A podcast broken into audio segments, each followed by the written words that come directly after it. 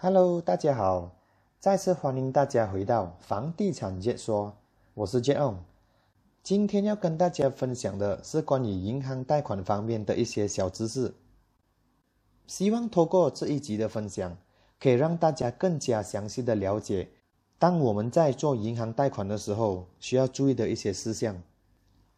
以让我们的银行贷款更加的顺利。更加容易的批下来。先来跟大家重温一下，先来跟大家重温一下，买屋子呢有几种方法。第一种呢最简单就是用银行贷款。第二呢，其实有一些发展商他们会有一些特别的配套，比如说呢，可能银行方面不能够借到九十八仙，所以有些发展商呢就会 offer customer，就是可以提供他们一些私人贷款。而且最重要是可以分期付款，所以可以解决顾客的问题，也无需一下子拿一大笔的刀边闷出来。而最后一种呢，就是我们所谓的 cash buyer，就是完全是用现金来买。在这三种方法里面，最普遍的就是银行贷款，然后比较少数的就是用现金来买。而刚才所说到第二项，就是发展商提供一些贷款给买家，这个就比较罕见。所以，我们先从第二个开始说起。其实，我们先搞清楚为什么会有一些房地产银行贷款不能够去到全额呢？如果是在二手房屋的方面来说的话，可能是屋主要卖的价钱高于市场上的 market value。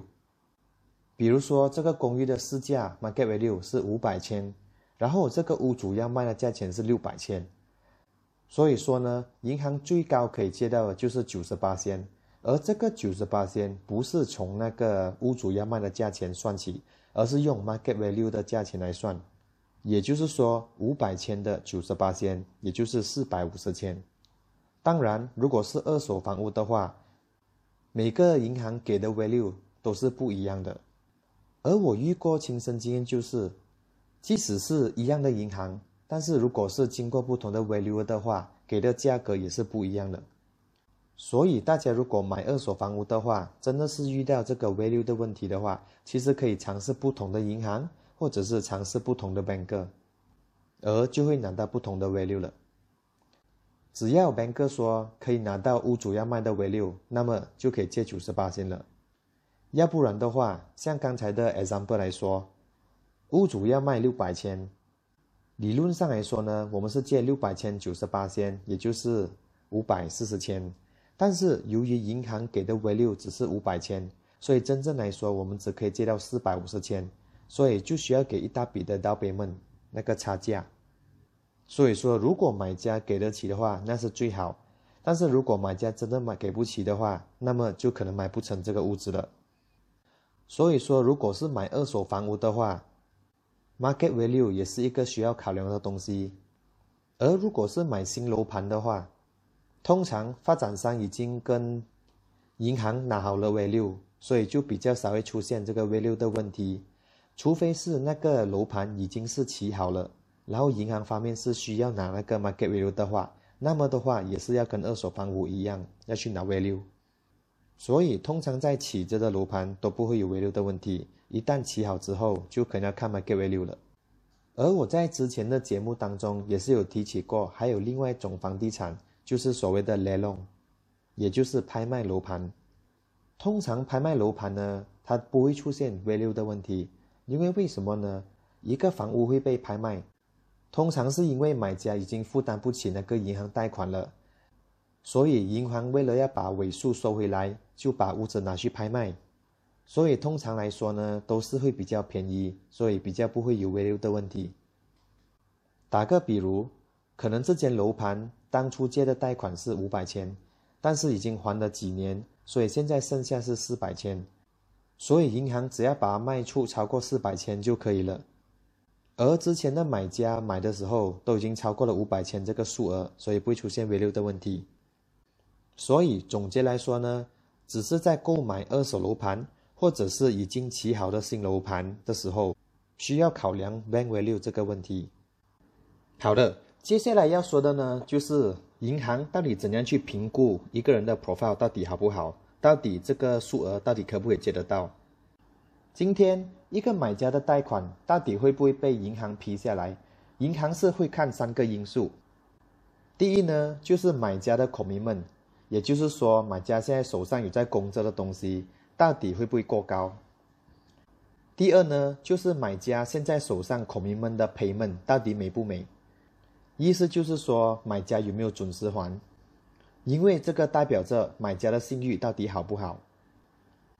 而第三呢，就是我们所说的 scoring，scoring 越高呢，批下来的机会就越高。首先，我们先来说说第一项，也就是口民们。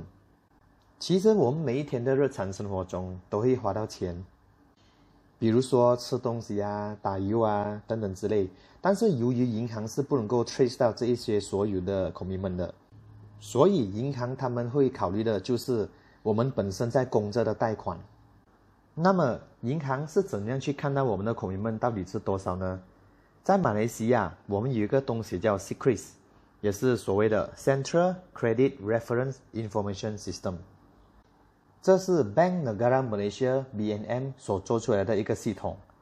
这个系统会连接到所有的银行，所以其实我们在哪一间银行有什么贷款，只要 Banker 一 check 这个 Secret，就一清二楚了。话说回来。到底哪一些东西才算是我们的口民们呢？我总结了一下，最重要的是会有六种。第一种呢，就是我们的车的贷款，car loan。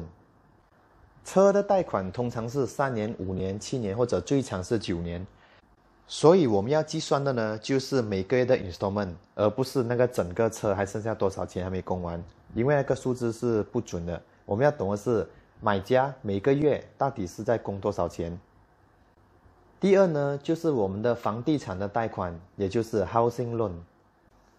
虽然讲是 housing loan，但是只要是房地产的话，都要计算下去。我们的孔民们，比如说 SOHO 啊，SOHO 是 under commercial 的，还有店面啊，这些都要算下去。只要还在贷款着的话。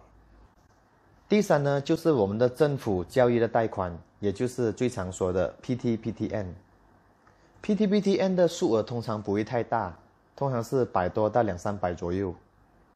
但是如果买家曾经去 restructure 的话，那个数额可能高一点。restructure 的意思呢，就是说之前可能他十多二十期没还了，所以现在要去重整它的 BDBDN，所以新的数额可能会比较高一些。第四呢，就是我们最常听见的私人贷款 personal loan，也就是银行提供给买家的一些私人贷款。通常私人贷款的数额是蛮高的。第五呢，就是我们的 credit card 的 outstanding。所谓 outstanding 呢，不是说我们这个月用了多少钱那个数额，而是说呢，这个月我们用了，然后有一个 due date，对吗？如果过了 due date 还不去还的话，它就会自动变成是 outstanding 了，然后我们是需要给那个利息的。所以要怎么算 commitment 呢？就是我们要拿我们的 outstanding 的数额，比如说我们十千块没有还。所以我们再乘一个五八先，所以就是五百块。所以这个五百块呢，也是会成为我们的 commitment。而第六呢，是我们所谓的 ASB，Amanah Saham Bumi Putra。这个呢，只有 Bumi Putra 才会有，也是所谓的土族，非土族呢就没有这个 commitment。所以以上说的六点，就是我们所谓的 commitment。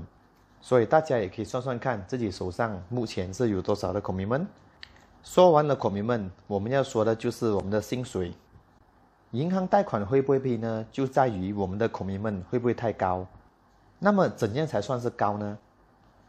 打个比如来说，我的 net income 是五千块，我们用的是 net income 而不是 gross income，因为其实 gross income 是不准确的，因为 gross income 它还有扣那些 EPF 啊、social 啊，还有一些 deduction，所以我们看的是 net income。所以，如果扣下来是五千块的话，那么我大概可以用我五千块的七十八先来做一些孔明们，就是我们刚才所说的六个孔明们。因为我们不能够把我们所有的钱都花完，因为银行它其实是有一些孔明们是算不到的，好像我们的衣食住行啊，那我们去买东西啊、吃东西啊，那些我们都算不到的，所以我们只能够算到是刚才那六种，所以我们一定要留下一个三十八先，啊，来 for 这些 daily 的 expenses。当然，每个银行的指标都不一样，有一些银行可能是看五十八先，一些可能看六十，啊，一些可能看得更高，所以这个都要向银行去询问一下。而且随着时间的变动，有时候银行的 policy 也是会改变的。所以简单来说的话，如果薪水在五千块以上，我们大概是可以拿一个七十八千来做 commitment。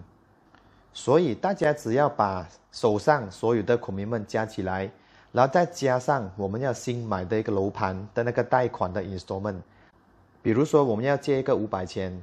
然后五百千如果利息是三八千，供三十五年的话，大概是一个千九块。所以我们把之前现在目前有的 commitment 再加上这个新的 installment，再除我们的 net salary，再看那个八千率是多少。如果少过七十的话，就比较安全。如果超过的话呢，就看下银行到底会不会批。所以通常我们都会 submit 几个两三个不同的 bank，所以大家可以看一下那个哪个银行会批。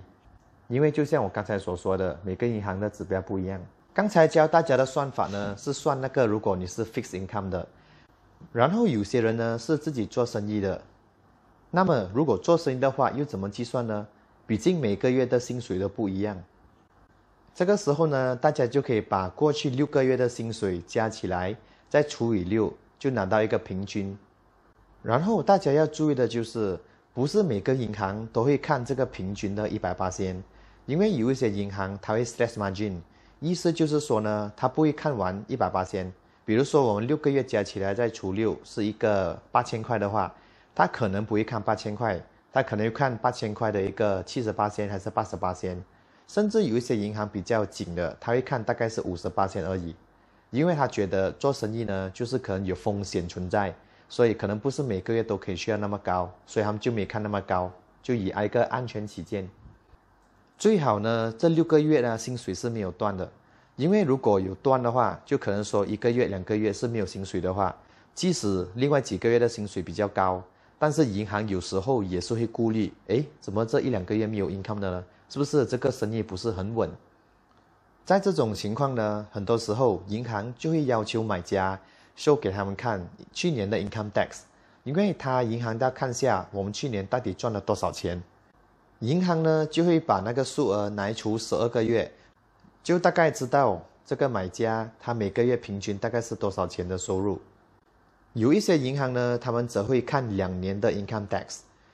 因为他们要看下这个生意呢，在两年前跟去年到底生意额是增加了还是减少。如果是增加，当然是最好，证明这个生意越做越好。但是如果是减少的话，那么可能有时候银行即使他批的话，他也可能会需要要求一些 supporting document，就可能问你有没有 FD 啊，一个数额这样子给我们知道一下，你是有那个存款的。或者有时候银行会叫我们联名。因为加了另外一个人的 profile 下去，可能会变得更好，所以银行比较有一个信心。所以简单来说呢，如果是做生意的话，程序可能会比较复杂一些，银行需要看更加多的 documents，而且 SSM 呢一定要超过两年，因为普通上的银行都需要两年。如果才成立一年多的话，或者少过一年，银行就不知道这个生意的成长到底是好还是不好。当然，有时候也是会有一些银行会有例外，可能需要看一年或者一年半就够了。所以这些呢都是 case to case basis，不能够说一个道理打天下，因为每一个银行准则都不一样。好的，刚才我们已经说了，如果是 fixed income 或者是做生意的话是怎样计算。然后有一些情况呢，有些人他的薪水是 fixed income，然后再加上一些 commission 的，那么又怎么计算呢？比如说小明，他的薪水底薪是三千块，但是呢，他每个月都会有 commission 或者是 incentive，那么就要看一下这个 incentive 到底是不是有进那个 EPF，意思就是说有没有扣除 EPF，如果是有的话，通常银行都可以看完这整个数额，比如说他每个月都会准准有一个五百块的 allowance，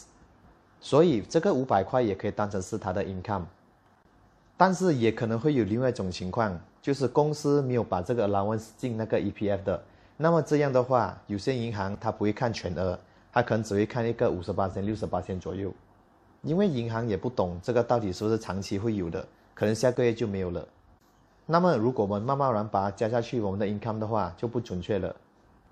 所以啊，说到来，银行其实蛮谨慎的，在 check 一个 custom 的 loan 的时候，这就是为什么有时候银行批下来可以很快，但是有些人的 case 呢就可以要拖到很久，因为毕竟要看很多东西，要检查很多的资料，有时候银行还会打去顾客的公司去询问。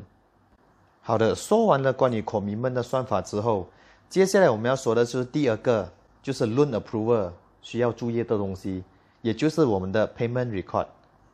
也就是我们刚才所说的 secrets。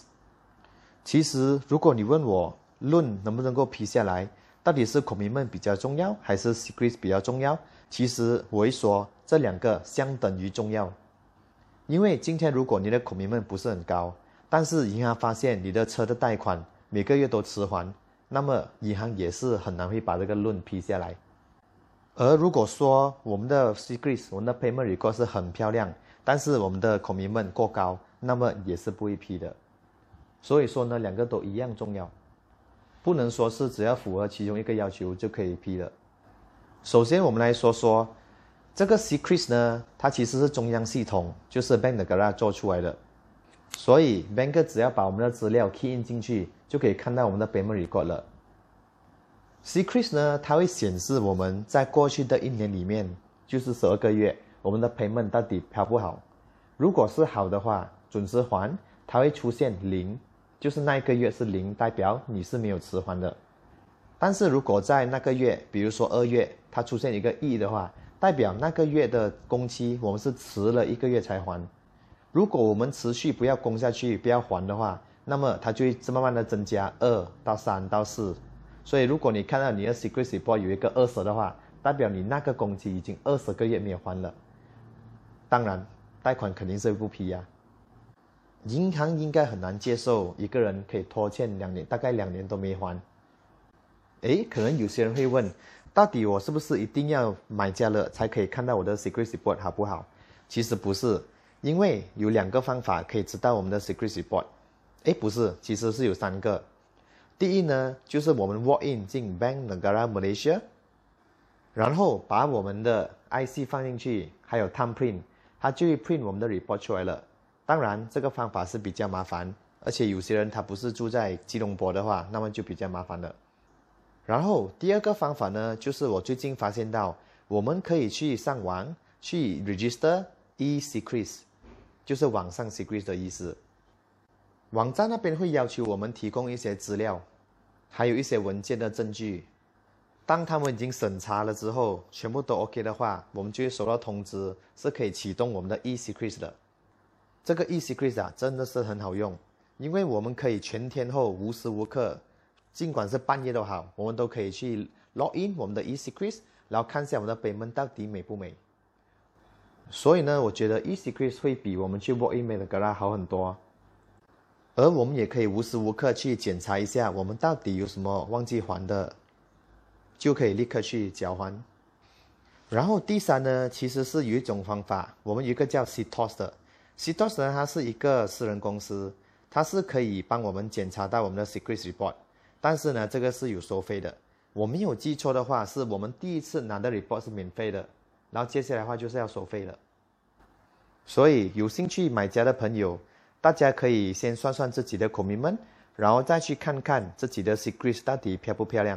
如果两个都符合的话，这样大家就可以依照自己的能力去看下哪些楼盘是可以买得到的。刚才说我要分享的是关于到第三个因素，也就是 scoring，就是银行贷款能不能够批的话，这个也是非常重要的。其实 scoring 呢，就是像一个分数这样。如果说我们的 scoring 很高的话，那么银行批下来的几率就会非常的高，然后如果是讲不是太高或者是中等的话，可能银行会要求更多的 document，或者是要求别的方式才能够让贷款批下来。我曾经有问过一个 banker，就是说其实 scoring 是这样子看的，其实他告诉我他也不知道，因为每个银行的指标不一样，他们是需要把 property 的 information，就是我们现在要买的楼盘的资料啊。把它 key 进去，然后再把顾客的资料、详细的资料等等 key 进去，然后他们就系统就会 auto generate 一个 scoring 出来，也就是说该所说的分数。所以这样说是不是觉得很抽象？因为毕竟银行是要批几百千到几百万以上的贷款，把那么多的钱借出去，当然是要考虑很多东西，所以可能每个银行考虑的东西都不一样，所以每个银行的 scoring 的 standard 也不一样。还是那句，如果觉得自己本身的银行贷款是有点难批的话，那么就可以尝试几个不一样的银行。毕竟，如果是哪一个银行可以把贷款批下来的话，当然是会拿那个银行呀。因为这是我的亲身经历，有一些顾客呢，他们完全不在乎是哪一个银行，只要哪一个银行有能力把他的贷款批下来，他就拿哪一个。最重要的要知道就是每一个月的工期是多少，然后利息是多少，这些就好了。这边大概分享一下我的经验，我觉得会影响到 scoring 的啊，主要就是 secrets，就是我们 payment 好不好。然后第二呢，就是年龄，年龄其实也是会影响到那个贷款会不会批。为什么呢？因为如果说是刚刚才踏入社会，才做工一两个月，那这样子的话，银行会怀疑这太年轻了，会不会做久呢？会不会长久做下去呢？万一是不做了，然后就没有 income 了，那要怎样去还呢？所以说年龄也是一个因素，会影响到 scoring。我觉得如果大概是二十五、二十六岁左右的话，买家都不成问题的，通常不需要给人多，只要口名们可以过。然后 secret 又漂亮，通常论都没问题。还有就是，有时候 IC 上面的地址也是会成为影响 scoring 的因素，因为他们银行会想，哎，为什么你是住在沙巴？为什么你要买吉隆坡的楼盘呢？甚至我还有听过一个 case study，就是说，顾客要买几间家，但是他的 IC 上面的地址是 low cost apartment，所以银行就怀疑，所以 scoring 就 fail 了。所以说啊，会影响到 scoring 的东西还是很多，有时候都完全是不会想到的因素。还有一个就是呢，如果今天我们的薪水大概是三到四千块，然后如果今天我们要买的是一个八九百千，就算是一个比较蛮高价位的，那么银行也是会考虑。即使说我们的口名们是可以过，但是如果是因为以我们的薪水，如果我们要太过高价位的话，又没有去跟别人做论的话，银行也是会考虑的。说到这里，由于 scoring 呢真的是很抽象，所以就交回给 bank 他们去决定一个 scoring 到底高还是低。接下来要说到呢，就是关于在做银行贷款的时候会遇到的一些问题，还有一些小小的 solution。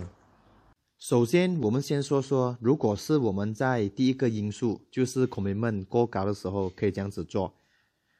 如果孔明们过高的话，我们就可以看看我们那六样孔明们里面。到底有哪一样是差不多要供完了？比如说我们的卡论，可能卡论只剩下两三个月的工期，那么我们可以做的就是直接把那个卡论 fully set，然后可以跟那个银行拿那个 bank settlement letter，就献给我们要做论的银行，告诉他我们已经把这个 commitment set 完了，所以从下个月开始就不会有这个款们了。那这样的话，那个卡论的孔明们就不算在我们的论里面了，少了一个孔明们，银行批的几率就更高了。然后，如果我们现在目前是有 housing 论在工作的，然后如果我们是来投资租给别人，是有那个 tenancy agreement 的，那么这个也可以当成是我们的 income。另外一个，刚才我们说到就是 credit card outstanding。刚才有说到，就是 credit card outstanding 的五八千会成为我们的 commitment，所以如果我们有现金可以去 settle 掉一些 credit card outstanding 的话，那么我们的 commitment 也是会降低。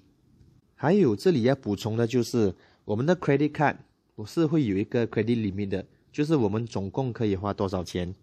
那么 Banker 就在呃建议呢，那个 limit 不要用到八十八千以上，比如说我们的 limit 是十千块。那么我们那个月就不要刷到去八千块以上，因为银行会觉得我们是靠 credit card 来过活的，所以尽量把那个 outstanding 减到八十八千以下会比较好。所以我们说的第一个做法就是减少我们的 commitment，如果减少了还是不能够过的话，那么下一个建议就是叫大家去联名，就是说两个人或者三个人联名，通常联名呢是跟我们的直属家人。也就是我们的爸爸妈妈、兄弟姐妹或者是孩子。以前我们常听说到有 guarantor 这个东西，到现在来说呢，其实很多银行都没有接受 guarantor 了。但是还有一些部分的银行还是可以接收的。Guarantor 的意思呢，就不算是联名，它只是说银行要求多一个人来做我们的担保人，所以如果这个买家他没有还论的话，银行呢就会去联络这个担保人。所以银行需要担保人的目的在于给他们一个信心，至少如果买家联络不上的话，银行还可以联络这个 guarantor。接下来说的是，如果我们遇到第二个因素，也就是 secrets 的问题的话。我看到很多案例，就是很多时候会中的，就是可能是车期或者是 P D P T N，还有很多人中的也是 credit card outstanding。如果我们是有准时每个月还 credit card outstanding 的那个 minimum payment，也就是刚才所说的五八仙，那么银行还是可以接受的。我们的 secrets 呢还是会出现零的。但是如果我们连最基本的 minimum payment 都没有给的话，或者是还少过 minimum payment 的话，那么我们的 secrets 就会出现问题了，就出现号码一个月没还，两个月没还，所以大家可以检查看自己的 credit card 的那个 account，那边会写的 minimum payment 是多少。当然，如果能过的话，就是把全部都还清。毕竟有 outstanding 呢，就代表我们有拖欠钱没有还。如果是 PTPTN 没有准时还的话，因为我曾经看过有顾客甚至到二十多个月都没有还。也就是说，两年没还了，因为有时候他们不了解 PTPTN 没有还，也是会影响到我们结论的。PTPTN 如果没有准时还的话，我们可以去联络 PTPTN 部门，然后就问他们看，可以帮我们做 restructure 吗？就是重整我们的那个 PTPTN 户口。重整了之后，我们也是会拿到一张 letter 的，所以可以把这个 letter 交给银行，告诉他们我们已经重整了那我们的户口。然后我们从下一个月开始，我们是会按时还的。我也有看过一些情况呢，虽然我们 restructure 了，但是 PTPTN 还是会要求我们去 settle 掉一些 outstanding，可能一个几千块这样子，就 case to case basis。如果说是车期已经是几个月没有还了，然后又不能够福利 set 的话，那么看来就要等一年的时间了。因为 secret 上面可以看到啊，是一年的 period，就是十二个月的工期美不美？所以，如果是工期已经不漂亮了，这样就从现在开始把那个工期做漂亮。所以一年后就会看到全部都是零，没有迟缓。这里再给大家知道一些 extra 的 information，就是说，如果我们今天那些讲是二月十四号，我们已经 fully settled 了那个车或者是屋子，然后它不是立刻就可以 submit 论了，因为我们是需要等到。下一个月就是三月十五号，Secrets 它 refresh 了之后，我们才可以去 submit 论。因为在三月十五号之前，银行还是可以看到我们 Secrets record 还是没有准时还的，所以贷款方面需要再拖延一些时间。但是没关系，只要贷款可以过的话，拖延一点时间也是没关系的。大家就放一点耐心下去。所以经过了今天的分享，希望大家对银行贷款有少许的一些认知。还有就是怎样可以算看自己的贷款到底能不能够过。当然，如果忘记了的话，还是可以询问 sales advisor，就是当我们去看家的时候再问问，诶，这样帮我们算看贷款到底能不能够过。好的，谢谢大家留守房地产解说，我们下一集再见。